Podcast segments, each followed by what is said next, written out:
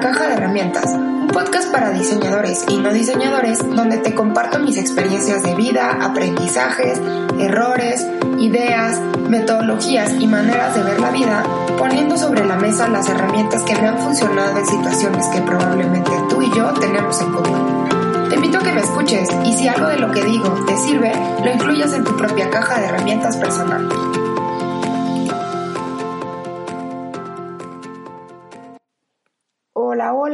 Muchísimas gracias por acompañarme en un episodio más de la caja de herramientas.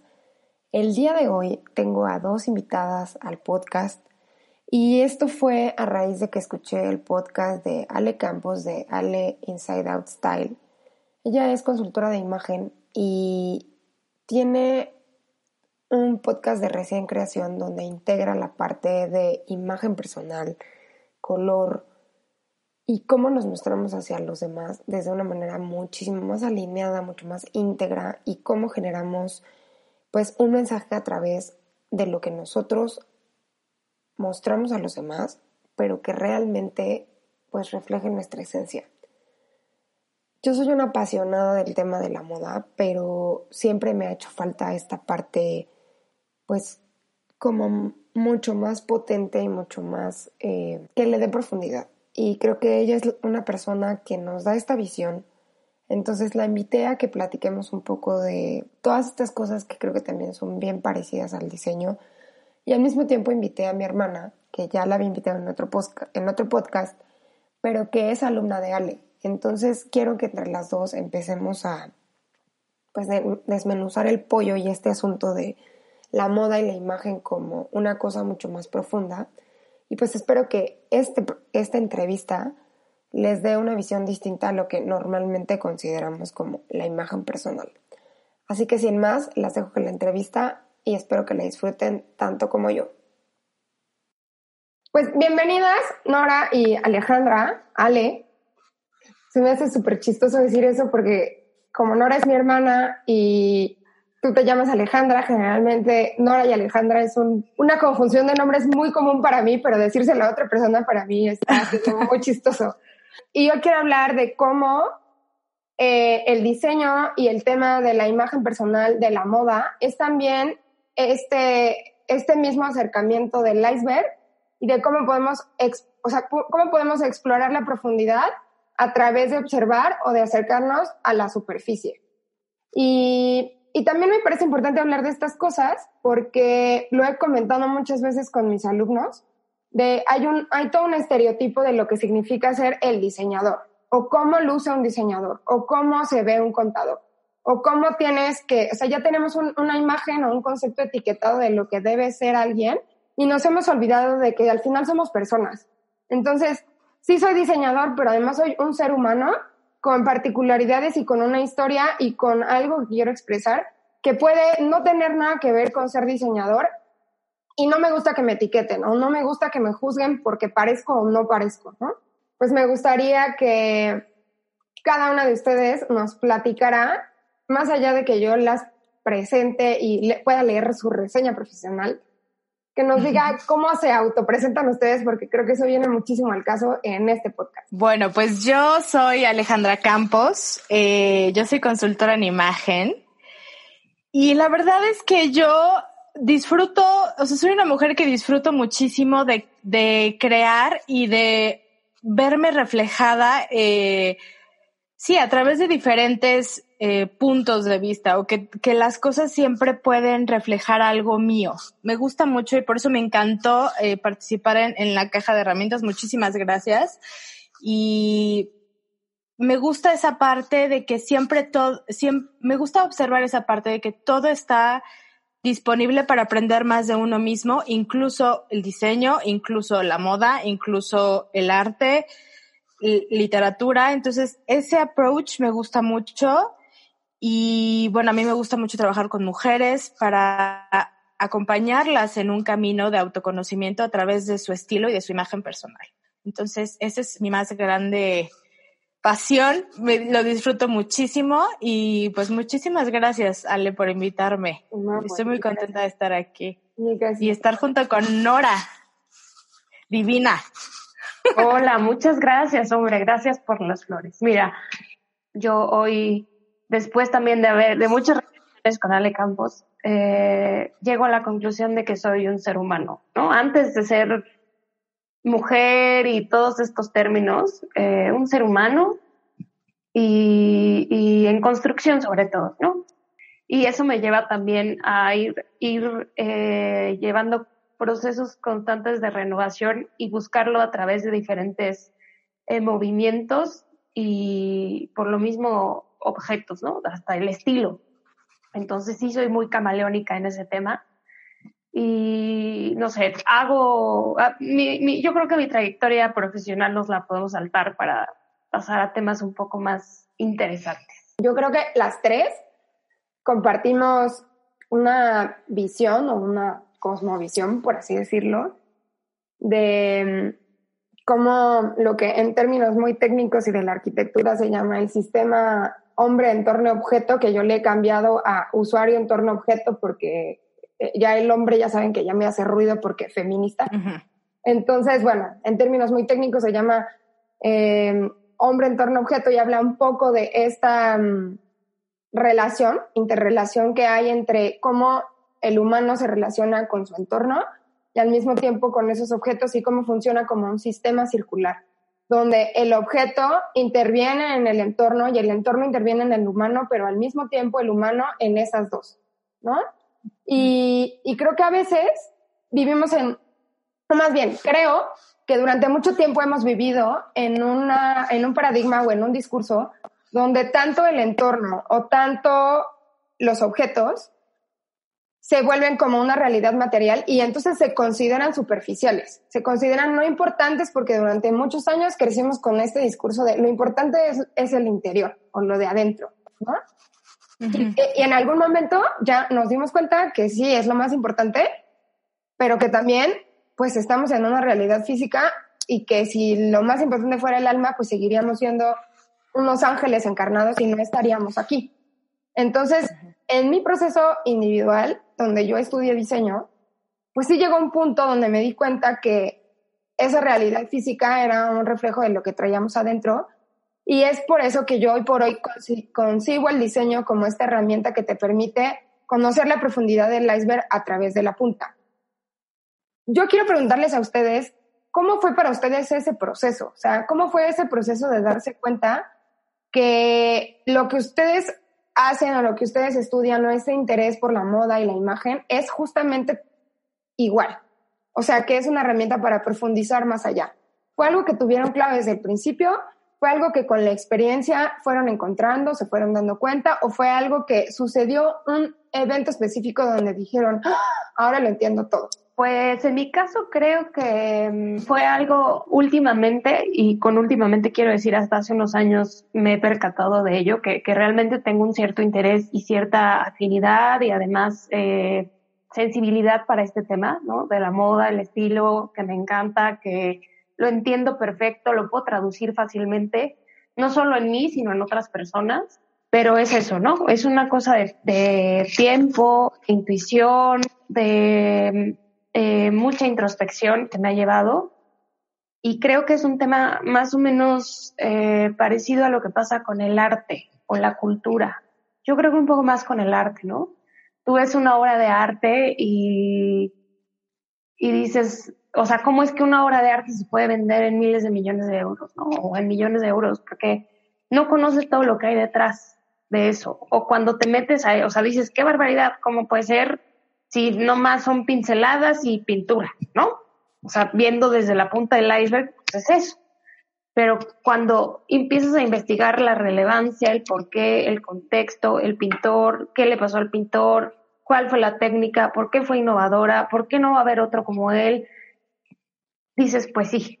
Y en mi caso, eh, yo me he dado cuenta a través, insisto, de, de, todos estos procesos y estudios que he llevado a cabo sobre mí, tú mejor que nadie lo sabrás, pues que claro, veíamos a mamá coser y veíamos a la abuela que se hacía su ropa y a nosotros nos hacían la ropa a la medida, nunca fue como te vamos a ir a comprar ropa a tal lado y hoy en día somos bastante eh, peculiares para elegir nuestra ropa, ¿no? O sea, somos muy especiales, no usamos, no, no quiero caer en, en en que digan, ay, vieja mamona, pero sí somos como muy de, tenemos una sofisticación muy especial para usar ciertas prendas, ¿no? Porque estamos, estábamos acostumbradas a que en otro tiempo, que no había tratado de libre comercio firmado, ¿no?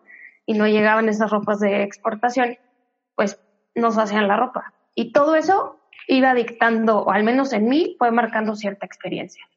Y, fue sensibilizando este tipo de cosas y también estar expuesta a los colores, vivir en Oaxaca, son cosas que, que, vas, que vas creciendo con ellas y que te va afinando este gusto y que yo he podido descubrir hasta hace, no sé, una cuestión de unos 10 años a lo mejor y que he ido afinando en este, en este periodo de tiempo. ¿Tú, vale? Yo, fíjate que mi experiencia, eh, yo estaba muy, desde muy pequeña me ha gustado a mí la ropa, la moda, o sea, me gusta ver revistas. Yo jugaba a disfrazar a mis primas, les hacía vestidos de periódico, o sea, me gusta muchísimo ver como, o sea, toda la parte de la ropa. Lo disfruto muchísimo, de verdad. Entonces, yo siento que yo me estaba yendo como mucho al exterior y por mi personalidad me hacía falta quizás como sustentarlo, sostenerlo con algo interior. O sea, yo decía, es que no o sea, yo entendía que representaba muchísimo más que solamente el vestido, pero no sabía cómo explicarlo.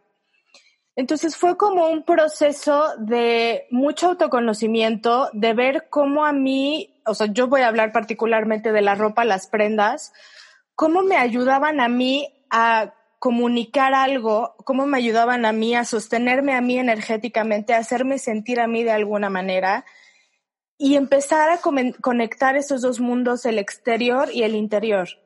O sea, me encanta a mí eh, ver, o sea, un vestido, cómo lo confeccionan, me fascina, me fascina, me fascina, pero también depende muchísimo de cómo una persona lo utilice, de en qué momento lo estás utilizando, de para qué lo estás utilizando. O sea, y ese punto creo que yo lo descubrí en, estudiando la carrera o sea, estudiando la carrera fue el momento en el que me hizo clic de no es solamente lo exterior, o sea, estás tratando con una persona cuando estás eligiendo un look, cuando estás eligiendo un vestido para la persona, cuando estás eh, armando un, un guardarropa, hay que centrarnos en que estás hablando con una persona y eso es lo más importante.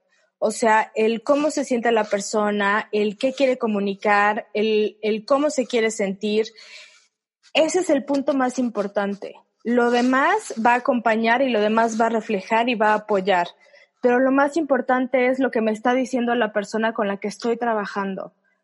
Si no escucho, si yo como consultor y no sé, como diseñador o como arquitecto, si yo no escucho lo que la persona eh, me está expresando o lo que yo como persona, si yo no me escucho, si yo me voy a amar un look, si yo no me escucho, no voy a poder sostener un look, un guardarropa o algo, porque no me estoy siendo fiel a mí misma. Entonces creo que ese punto yo lo entendí en la carrera y ya empezando a trabajar, o sea, porque en la teoría se oye increíble, ¿no? O sea, tú arma looks, no sé qué, o sea, pero ya trabajando con personas de carne y hueso que sienten que tienen algunos temas con la ropa, con los colores, con, con una parte de su cuerpo, ahí es cuando se pone más interesante la cosa y te das cuenta que la ropa funciona para las personas y no al revés. Me encanta eso que dices. Siempre que escucho tus podcasts, la palabra que más me gusta y que, o sea, y que me, siempre se me queda es esta palabra de sostener, ¿no? Sí. Porque en los proyectos de interiorismo me pasa, ¿no? O sea, y justo como dices, o sea, cuando haces un espacio, un, o sea, cuando trabajas como diseñador, la fase de empatía es fundamental para entender no solo lo que dicen, sino, sino también lo que no te están diciendo, ¿no? Claro. Tienes que observar cómo viven y todas esas cosas que suceden alrededor que la gente no te puede explicar con palabras, ¿no? O sea, tienes que ser una, una, una un híbrido entre diseñador, terapeuta y como brujo para intuir cosas que no te dicen, que es muy interesante el rol, ¿no? Pero al mismo tiempo, justo lo que tú dices es que suceden todas estas cosas del sistema eh, humano en torno a objeto, ¿no? O sea, si, si yo diseño un espacio que es precioso, pero que requiere un chorro de mantenimiento, no se va a sostener. O sea, y si yo veo que la gente le encanta el glamour, pero es muy práctica, la neta es que va a terminar no aspirando esa alfombra, va a terminar no lavando esa cortina y va a terminar odiando ese espacio porque más allá de que le haga la vida más bonita y más fácil, es un dolor de cabeza. Que sería lo mismo que, o sea, análogamente yo te dijera, me siento increíble en tacones, pero es que yo doy un paso y me azoto, pues no es sostenible, o sea, no puedo sostenerme, Exacto. ¿no? Y me encanta esa palabra porque, porque creo que es algo que a veces yo hablo como lo que yo soy, ¿no? Como diseñadora interiorista un poco y como persona que diseña metodologías, cuando no son sostenibles no van a durar y se van a acabar. Em, digo, entendiendo lo sostenible desde que se sostienen por sí mismas, ¿no? Entonces, esa palabra me fascina y, y creo que es súper importante considerarla porque habla también de una cosa que es entender el presente y entender realmente lo que sucede para que eso en el futuro pueda continuar. Y es algo en lo que muchas veces no pensamos. O sea, pensamos en vamos a resolver el problema. Sí, pero ¿cómo vamos a hacer para que se sostenga en el tiempo? Pasando a otros temas, quiero un poquito compartirles algo que a mí en lo personal me ha sucedido y que no sé si es una cosa compartida o no y que quiero ser completamente honesta y vulnerable en este espacio, porque también de eso se trata este podcast, pero no lo había dicho antes y es que además es algo en lo que me hice consciente hace muy poquito. Cuando yo estudié diseño, em, pues realmente a mí, o sea, yo no tuve la oportunidad de estudiar diseño industrial como tal, sino terminé estudiando ingeniería en diseño. Y el tema de la ingeniería fue algo que en lo personal mis papás hicieron mucho hincapié porque les parecía un poquito más profundo que solo ser diseñador. Un poquito más profesional, un poquito más, o sea, una garantía de tener más herramientas. Y creo que también desde esta visión de fuera, suena más, más pro ser ingeniero que ser diseñador, ¿no? Porque el diseño todavía tiene una carga de, de componentes muy banales y superficiales. Entonces, o sea, sí está bien que seas diseñador, pero está mejor que seas una ingeniera en diseño, ¿no? Y durante muchos años yo me casé literal con esa visión de sí vas a ser una diseñadora, pero una diseñadora que calcule, una diseñadora que establezca parámetros, que acote, que haga estrategias, pero me negué por completo la parte de la belleza. Ajá. Como que para mí era muy importante justificar la existencia de un objeto o de un espacio o de una acción por medio del impacto que iba a tener, por medio de la importancia que iba a tener o de lo profesional que se iba a ver, más allá de simplemente decir existe porque es bonito y da belleza y la belleza es importante en la vida. Para mí, eso era completamente superficial, ¿no?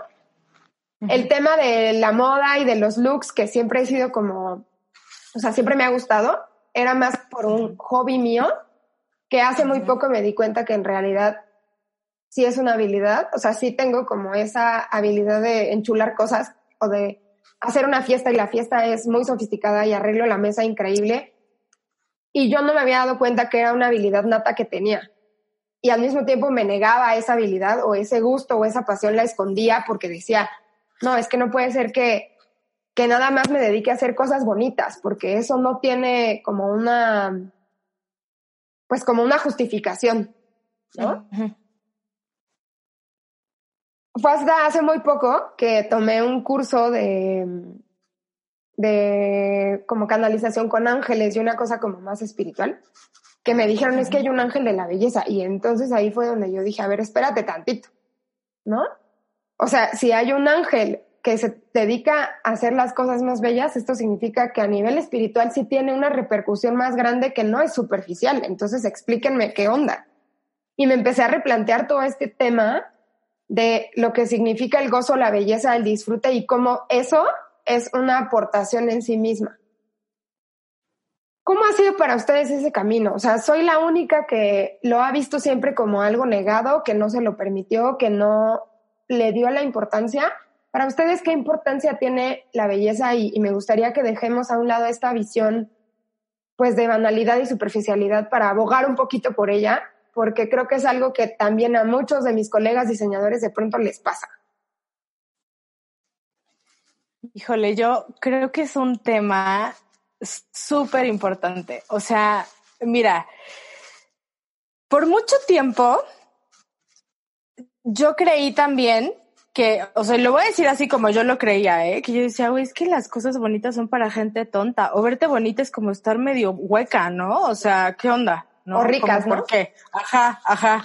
O sea, yo así, me acuerdo muchísimo de la, la película de Legally Blonde, que yo la amo, es mi película favorita. Yo puedo verla tres horas y me fascina y todo, ¿no? Entonces, pero yo decía, güey, si yo, o sea, si yo me visto de rosa porque quiero y me siento bonita, me voy, a sentir neta así, el Woods, ¿no? Que llega así con su, se ve con perfume. Pero igual como que fue un, o sea, fue un proceso de o sea, de, ¿por qué te vas a negar algo que disfrutas? O sea, ¿por qué de verdad, o sea, tú verte bien, tú sentirte bien y ver cosas bonitas, ¿por qué lo vas a negar? O sea, ¿cuál es?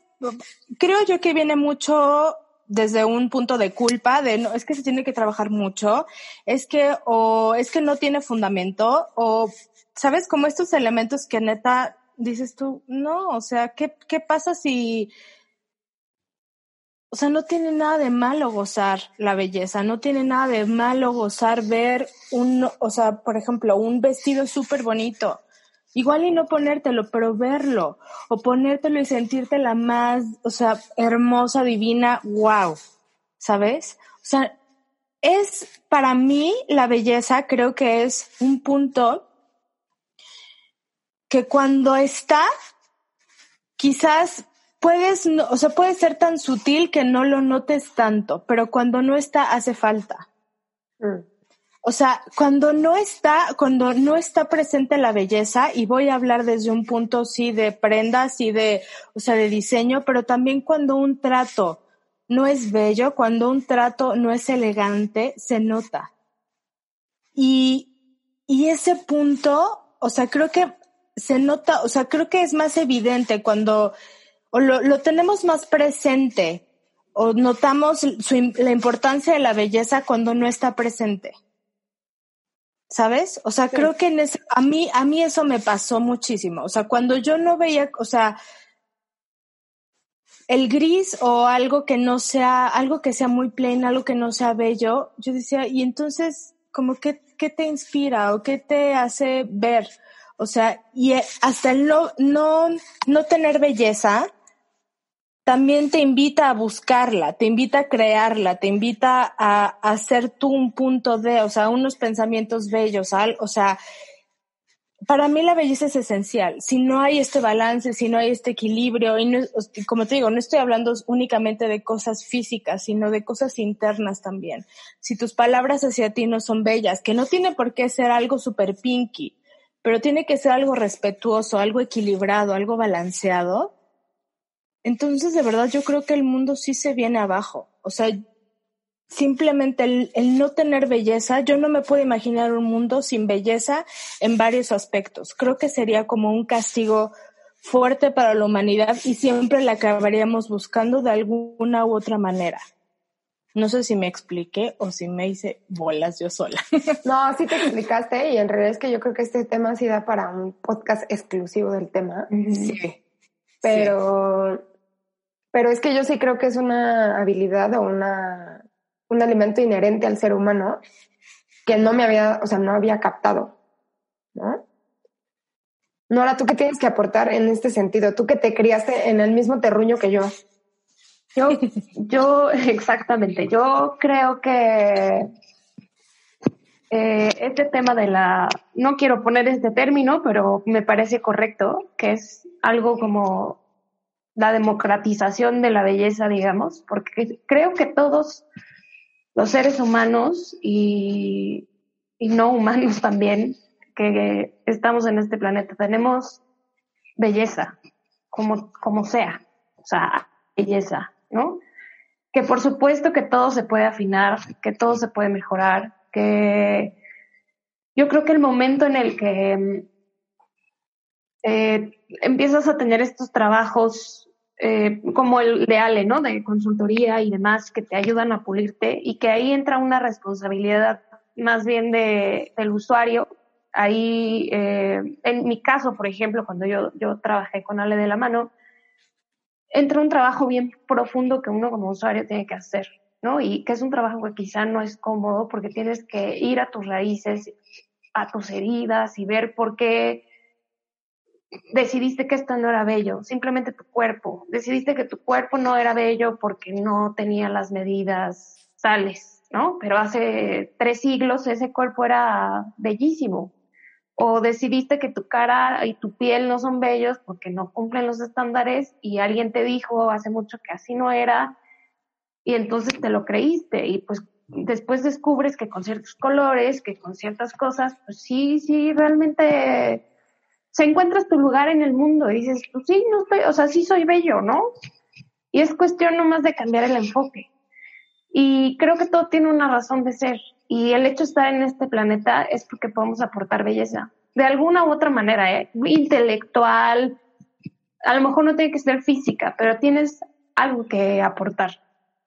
Y, y sí, en todo hay arte, en todo hay belleza, y a veces es un tema que está muy sobajado, creo, ¿no? O sea, como decir, es que yo me dedico, pues no quiero decir a ser bello, pero me dedico a, ver belleza, ¿no? O sea, eso es una habilidad que también se tiene que, desarrollar. O sea, cuánta gente pone un cuadro, le vales un brillo, es un cuadro, pero dices, oye, no, yo todo, tú y yo, por ejemplo, ¿no? Que siempre le decimos que la vida, pues, pues hay que ponerle ahí chispa y tratamos de la comida en la plantita y ya sabes, la comida el domingo, el postre y yo que soy repostera de corazón, por si ocupan, este, pues un pastel espectacular y siempre quiero, ¿sabes? O sea, ponerle algo de chispa está sobrevalorado como de, bueno, pues eso es normal, ¿no? O sea, eso a cualquiera se le da, no está haciendo una política pública espectacular, que es lo que yo esperaría como eh,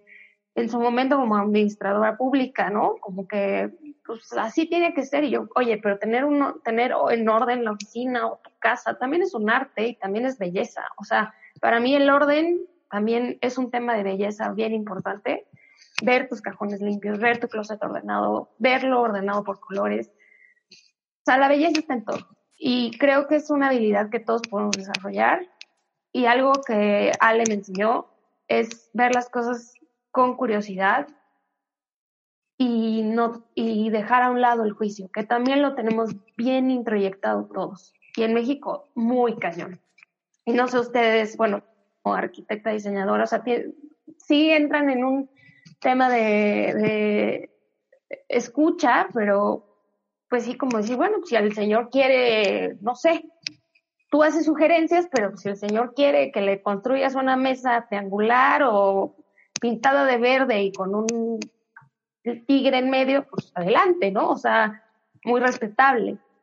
Sí, definitivamente creo que también el término belleza ha sido un concepto como ya de, ah, belleza, el paquete de conceptos y de significados que hemos ido adquiriendo desde un código cultural, desde un contexto, desde una educación.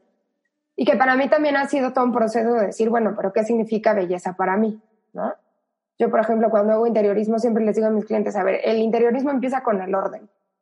Entonces, quiero que tengas muy claro que no se va a sostener esto si no eres, o sea, no, no tanto si eres ordenado o no, sino si de pronto tú ya sabes que no eres ordenado, entonces, neta, no vamos a meter muebles que tengan canastas o muebles que no tengan puertas, porque entonces tú misma te estás metiendo el pie. Y, y creo que ahí es donde es fundamental preguntarle al otro, bueno, Estamos hablando de belleza. ¿Qué significa para ti esto? ¿no? O sea, yo ahorita estoy trabajando con unos clientes que les dije, ¿qué significa para ti elegante o lujo? Y mi cliente, que es médico cirujano, me decía, que funcione perfecto. O sea, que yo abra una puerta y no se atore. Y de pronto yo le decía, bueno, a ver, para mí un lugar elegante no puede ser un lugar, estábamos diseñando un baño. Yo le decía, si tú estás haciendo un baño increíble de mármol, o sea, la, la, la, la puerta de entrada no puede medir 60 centímetros porque no puede ser elegante un lugar donde te tienes que voltear para entrar. Y él me decía, nunca lo había captado, o sea, nunca me había hecho consciente, pero tienes toda la razón. Entonces hagamos la puerta más grande, ¿no? Entonces, de pronto también estas cuestiones de lo que significa trascienden lo que tú puedes definir o cómo lo puedes expresar, pero sí son cosas que tienes que hacer una reflexión para redefinir lo que significa belleza. Y entonces ahí también hay un trabajo de bien personal que me lleva a la siguiente pregunta que les quiero hacer.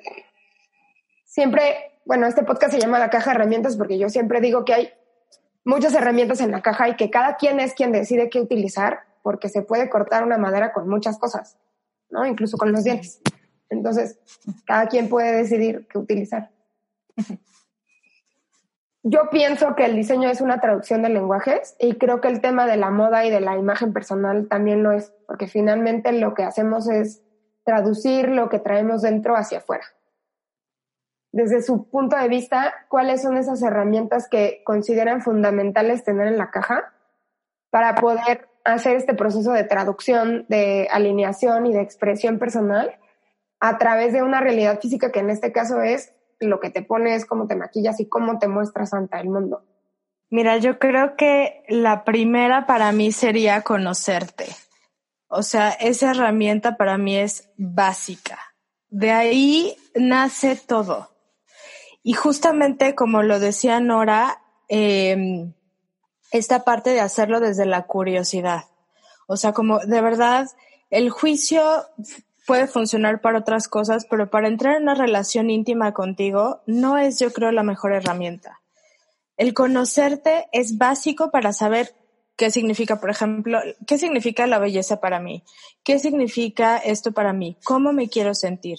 O sea, el conocerte, el, el sentarte a preguntarte, el entrevistarte, el ver qué tienes que decir, ¿sabes? O sea, eso es básico. Y creo que también el respeto a uno mismo es impresionante. O sea, es, es un tema que necesitamos tener. O sea, es una primer, es una herramienta de primera necesidad. Respetarte a ti. Y por ejemplo, ahorita voy a, o sea, me parece muy importante comentar esto. Y es, el respeto empieza en cómo te hablas y se traducen también en cómo, o sea, cómo me quiero sentir y qué, qué puedo tener, y voy a hablar desde el punto de la moda, ¿Qué puedo tener que respete ahorita mi estilo de vida? Hablando, o sea, y recordando esto, lo que me comentaste, ¿no? Del mármol y la puerta, es como si te compras neta una gabardina divina, hermosa, inviertes, no sé, 20 mil pesos en una gabardina divina.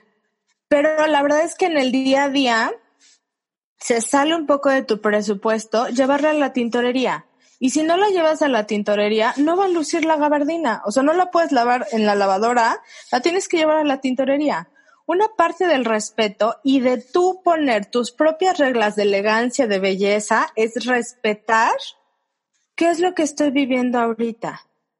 Y es justamente lo que yo comentaba en, en, un podcast. O sea, no tiene nada que ver, o sea, tener un, algo gourmet, algo elegante, tener un guardarropa elegante, no tiene nada que ver con, o sea, todo mi guardarropa, si lo sumas, es un millón de dólares. Cero tiene que ver. La elegancia es que se adapte a este momento. ¿Y cómo vas a hacer que tu guardarropa se va a adaptar a este momento conociéndote y respetando lo que estás viviendo? Sin el conocimiento y el respeto, no se puede sostener algo de imagen. Para mí esas son las principales herramientas conocerte, respetarte y actuar en consecuencia de lo que has visto, de lo que ahorita estás viviendo y respetarlo. De verdad, eso es súper bonito y no tiene nada que ver en este, o sea, platicando este punto, no es nada banal, la imagen no es nada banal, porque es esto, responde a lo que ahorita estás viviendo, a lo que ahorita estás sintiendo. Te ayuda a adaptarte en, este, en un proceso de vida que estés pasando. Entonces, la imagen y el estilo van a acompañar y van a sostener eso. Para mí eso es los dos puntos, las dos herramientas más importantes, conocerte y respetarte. Me fascina, me fascina porque también aplica hacia Conoces al cliente, o sea, le das la oportunidad de que te diga y respetas lo que te va a decir tal como sea, Y es lo que creo que en tu podcast del guardarropa gourmet, que yo les recomiendo, no solamente que escuchen eso, sino todos los de Ale, porque son una delicia. Muchas gracias. Es lo que tú dices como integridad. Exacto. Y que creo que también es una palabra que incluye un sistema de valores donde tú te conoces, pero además eres respetuoso, pero además no juzgas y además eres bien honesto de decir, no está mal que no quiera planchar, porque también es muy fácil decir, bueno, pero es que sí hago un esfuerzo, ¿no? Que es un poco lo que Nora me, me dijo cuando les platiqué en mi experiencia del vestido amarillo, que me decía, bueno, o sea, sí podrías volver a llegar a esa talla si hicieras esto y esto y esto y esto, y yo dije, no, ya me dio tres gracias, bye, ¿no? O sea, es también reconocer, no, pues no estoy dispuesto a pagar ese precio, y entonces, con respeto y con compasión a mí misma, digo, ya no estoy en ese momento, te dejo ir. No es un, no es un proceso fácil, pero en el camino sí requiere muchas herramientas para poder llegar ahí. Exacto. Para ti, Nora, ¿cuáles serían esas herramientas fundamentales para, para hacer esta traducción? Yo podría decir que en mi caso es mucho la introspección también, que va un poco con lo que dice Ale, o sea, conocerse, pero eso requiere, o sea, mucha gente le da miedo a veces estos procesos, o sea, y entonces a veces hago un esfuerzo y me llevo al otro límite y otra herramienta que para mí es vital y que he aprendido también es el atreverme o pues no, no me quiero ver muy grosera, pero sí de repente tener huevos y decir, ¿por qué no? O sea, ¿por qué no me atrevo a ponerme algo y a probarme algo que según yo no me queda y a lo mejor sí se me ve bien? O voy a ir probando cómo se me ve esto y lo mezclo con esto, y, ah, pues sí, se, ve padre, me siento cómoda y entonces ya tienes otra prenda nueva. Lo mismo pasa en la vida, o sea, como bueno, pues yo creía que eso no se veía bien, pero fíjate que lo mezclé con esto o, tiene estas otras, y con estas otras cosas no, no está tan mal, o el corte este pantalón, o como no es de resorte y es de botón, pues sí, somos buenos amigos. Fine, ¿no? Lo mismo creo que pasa con las relaciones, en todos, hay que atreverse no porque yo sea doña atrevimientos, ¿eh? O sea, sí soy bastante temerosa, pero creo que ese mismo miedo que, que la pata con la que cogeo me ha llevado a eso, a que ya estoy harta de vivir detrás de esa puerta del miedo, de decir no, entonces sigo el código de vestimenta, sigo y me comporto, o voy a hacer todo lo que se espera de mí para no eh, para hacerlo estandarizado o para vender o para que en el caso del diseñador, pues para encajar y entonces como yo nada más quiero vender, no me voy a atrever porque eso es lo seguro. Pues no, o sea, hay que ir un paso más y decir, bueno, pues voy a proponer y voy a proponer y me voy a atrever y a ver qué pasa. Y si, bueno, sé que igual me voy a exponer a la crítica, sé que igual me va a decir mi mamá saliendo, ¿qué fachas son esas? Sí, son mis fachas, pero bueno, estoy probando, no pasa nada. O sea, en el peor de los casos, si no me gusta, pues voy, me cambio. O si me vi overdressed, pues ni modo. Sí, la regué, pero bueno, ya no va a volver a pasar.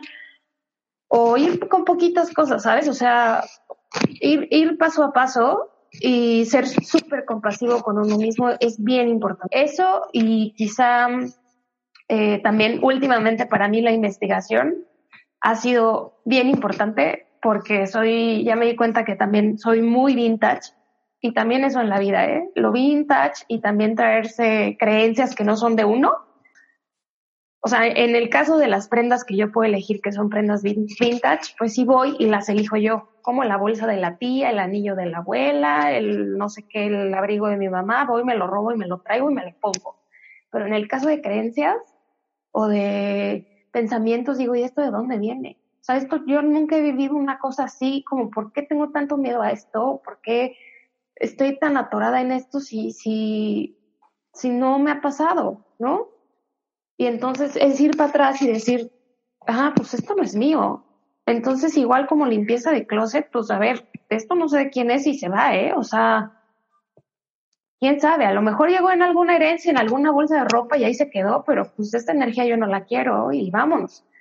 Y esas son las tres herramientas que yo creo que sí son vitales, al menos para mí, para mi proceso y ojalá a alguien le sirvan, eh, pues que, me han ayudado mucho a, a esto, ¿no? Sí, muchas gracias. Para mí también creo que es fundamental em, el autoconocimiento, que es lo que en uno de los podcasts de la caja de herramientas, Caleb Cárdenas nos hablaba o sea, él le dice el hacker de humanos, ¿no? Que es como este proceso de hackear cómo funcionamos como seres humanos y que yo le decía, y más allá de solo hackear a los demás, es hackearnos a nosotros mismos. Porque en, en, en el camino me ha pasado que yo soy una diseñadora que también intenta mucho ser usuaria de sus propias cosas. O sea, yo llevo 10 años diseñando eh, accesorios y esos accesorios me los pongo. Y en el camino digo, ay, no, la neta están súper incómodos. O, uh, chalas, ya se me rompió, tengo que meterle un hilo más resistente, ¿no? O sea, para mí, el diseño no es una, una cosa que tú haces a los demás y que ya, sino es una cosa que, le, que trabajas para los demás, pero también te da de vuelta y también tú la vives. Entonces, justo lo que tú decías, Nora, de en el camino he ido encontrando, me, me regresa a esta visión de que es un, un, camino en construcción constante. Nunca somos la misma persona, nunca estamos en el mismo momento, todo, todo el sistema está cambiando todo el tiempo. Entonces, es necesario ir replanteando siempre lo que te pones, en dónde vives, lo que te mueves, lo que utilizas, porque no es como que tu identidad o lo que tú seas esté representada por tu entorno o por tu ropa o por los objetos que usas congelados en el tiempo, sino que es un proceso que se está moviendo todo el tiempo y que al ser un sistema tú intervienes en el espacio, en los objetos, en la ropa y, viceversa, ¿no? O sea, el lugar donde te mueves y, eh, impacta en tu estilo de vida, impacta en tu manera de sentirte. Y ahí es donde también creo que en este tema de la belleza es bien importante darle su lugar. O sea, no solamente desde la parte de la belleza entendida desde el punto de vista artístico, sino hay muchos libros de diseño específicamente que sustentan, ¿no? A nivel neurocognitivo y todos estos estudios muy profundos del cerebro, cómo ante algo bello, el cerebro entiende que ese objeto funciona mejor. Acá Apple, ¿no? O sea, puede ser que el iPhone no sea el mejor teléfono, pero nosotros tenemos en nuestra mente el tema de si es precioso, entonces funciona mejor, entonces lo quiero. ¿no? Que eso es lo que, pues en el mundo del diseño de productos se llama diseño emocional. Y, lo han estudiado muchísimas personas y la, y la relación directa entre belleza y funcionamiento es interesantísima. Tenía una alumna del semestre pasado que decía, eh, los puse a leer ese libro del diseño emocional y les decía, bueno, ¿y con qué se quedan del libro? Y dice, no, maestra, es que yo ya entendí por qué soy fan compulsiva de Miniso, ¿no? Porque no sabía que lo necesitaba porque todo es precioso. Entonces sí hay una relación directa entre si es bello, entonces funciona y entonces yo ya hasta siento que lo necesito porque necesito incorporar belleza a mi vida. Para terminar esta intervención que espero que no sea la primera ni la última porque hay muchísimas cosas más de las cuales platicar. ¿Quieren agregar algo más que en el camino sientan que es, es algo importante para quienes nos están escuchando en el sentido de la traducción, de la alineación. Ale, me fascina esto que dices de la soberanía. Siéntanse libres de abonar lo que quieran abonar aquí. Sí, yo quiero eh, comentar algo que me parece importante. Creo que es, es, es básico que voy a hablar nuevamente desde la ropa, pero seguramente aplica muchas más cosas. La parte de, de, de traerte toda tú o todo tú a la mesa. O sea, eso me parece importante, saber integrar todo lo que eres y no querer esconder algo. De verdad, a mí me parece que la ropa, y, y eso es algo que Nora y yo platicamos muchísimo, el saberte integrar toda con tu, con tu curiosidad, con la parte que, vamos a decir, que te consideras una persona muy estricta, que te consideras una persona muy responsable, pero también a la vez te puedes salir a echar unos drinks con alguien, o sea, esa parte de saber integrar todo y que está bien que seas todo eso, me parece básico. O sea, y lo veo también, por ejemplo, vamos a decir, en una mamá, que una mamá puede ser también súper sexy, puede ser súper guapa, puede ser súper elegante, traer todo eso porque es lo que más o menos decías, ¿no? De la parte de que a veces nos encasillamos en, ay, soy diseñadora y, o soy ingeniera y ya, o sea, como que este es mi campo y ya, ¿no? No, también puede ser una persona que neta le gusta muchísimo la belleza, que le encanta el diseño, que no nada más sean números, o sea, que sea una mamá súper sexy, que sea una mamá elegante, que no necesariamente tienes que andar en tacones, pero que, o sea, si quieres, puedes. Y si quieres ser una mamá elegante en tenis, puedes. O sea, pero el traer todo eso, o sea, el, todo lo que eres, sin importar lo que te estén diciendo, el papel que estés, eh, que estés llevando a cabo, o lo, o sea, o que, o si estás en un rollo de que, bueno, no tengo ahorita un, un papel laboral súper definido, pero sé que tengo esto, es súper importante.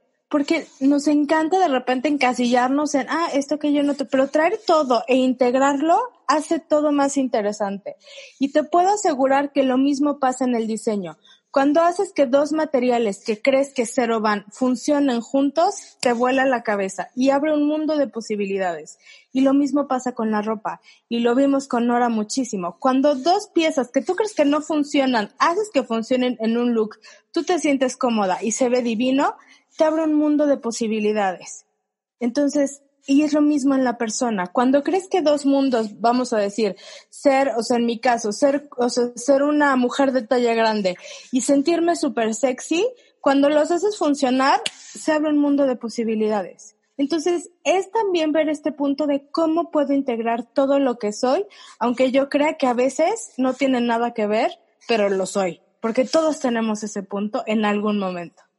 No, y me encanta, me encanta que digas eso porque en mi experiencia personal, o sea, he lidiado con los polos opuestos toda mi vida. Entonces, para mí ha sido todo un camino integrarlos. Y ahorita, por ejemplo, que les estaba yo hablando de esto de la canalización con ángeles y así, de repente me empecé a sentir medio incómoda, porque la verdad es que en este podcast yo me he mantenido muy como desde es de diseño y para diseñadores y bla, bla. Pero yo tengo una parte brujila, esotérica, mística, espiritual muy fuerte, o sea, que rige mi vida, que es el componente transversal y del que en este podcast he hablado muy poco, porque hasta, o sea, hasta este momento no he sabido cómo integrar una cosa con la otra y ahorita que dices eso dije, está bien, lo voy a decir como es. Todas esas cosas soy y soy ingeniera y calculo y soy práctica, pero también soy súper mística espiritual y he aprendido como en la vida que hay muchas cosas que no se miden y no se pueden comprobar y también eso está bien, ¿sabes? Entonces, sí, o sea, justo lo que dices es que creo que mezclar dos cosas que antes no existían dentro de mis conclusiones de lo que es el diseño, para mí también eso es diseñar. O sea, generar oportunidades, abrir oportunidades a nuevas realidades de existencia que antes no se nos habían ocurrido, es es innovación en sí misma y diseño en sí misma. Entonces, haz de cuenta que les hubiera dicho, a ver, denme un mensaje personal y aquí te arrancaste, mi Ale. Tú, Nora, algo que quieras agregar a, este, a esta conversación. Yo, em, pues diría dos palabras que me vienen ahorita a la mente. Una es pasión, que creo que Ale es mi fiel compañera en eso, ¿no? Y sabe, sabe el trabajo que me ha costado volver a conectar con eso, ¿no? Porque igual eh, durante mucho tiempo se, creo que a, ti y a mí nos educaron como más desde un camino de disciplina y conocimiento, pero que las pasiones y, y realmente lo que te mueve y te llena no es, o sea, eso queda de lado, exacto, ¿no? Y, y le decía justo sobre la presencia de, de tu bendición en nuestra vida, ¿no? Y cómo a, raíz de ella me ha despertado todo lo que yo era de pequeña y, y cómo es desde bailar, cantar, nos disfrazamos, cocinamos, gritamos, el teatro musical, o sea, todo lo que era yo de teatral es revivirlo y esa pasión creo que ahorita está marcando una tendencia muy fuerte en mi, en mi guardarropa y en mi vida. Estoy volviendo a conectar con, con mi cuerpo, con mi pasión, en todo, ¿no? También la pastelería, nuevamente. O sea, esta cuarentena trajo también muchas cosas buenas. Y otra cosa es la intuición. Finalmente, creo que van de la mano la pasión y la intuición. Eh, conectar con, con esta intuición de decir, confío en mí, eh, yo no soy, yo soy amateur en esto de la moda y el estilo y demás, no, no estoy formada todavía profesionalmente, estoy en el camino. Y no sé, hay algo en mí que hace que eso funcione y que confío en ese talento o habilidad de ver la belleza y de verla no solo eh, en, en mi círculo cercano, sino voy a la calle y, veo con curiosidad las cosas y digo, mira, qué curioso está este, este esto que está utilizando la señora, mira, esta mezcla, esta mezcla de colores le salió bien, este, mira qué raro porque usarán este trapito en la cabeza, la tortillera, no sé, me encanta, estoy disfrutando mucho este proceso de, de intuición, de observación y creo que es algo que todos nos deberíamos de dar permiso nuevamente atrevernos a por lo menos ver las cosas de, manera distinta y obviamente pues en su caso de tangibilizar que ustedes tienen esa ese don, ¿no? O sea, al final como diseñadores industriales tienen el don de tangibilizar algo que está en su mente que a mí me parece extraordinario, ¿no? No, pues muchísimas gracias por estar aquí, de verdad fue súper rico y muy enriquecedor para mí a nivel personal tenerlas acá porque sin querer sacaron esta otra parte que pues no hablo mucho y no me permitía, pero que también soy yo. Y entonces creo que es un ejercicio bien padre mostrarse, pues como dices tú, con todo lo que uno es y que esa mezcla de lo que uno es es donde uno sí se da cuenta que uno es único y irrepetible y que por más que hayas estudiado algo y, y te quieras meter en la etiqueta de eso que asumes que eres, eres mucho más que eso siempre. Entonces, les agradezco mucho su atención, su tiempo, su presencia y espero que no sea la primera vez que tenemos una sesión en la caja de herramientas porque tenemos muchísima, muchísima tela de dónde cortar.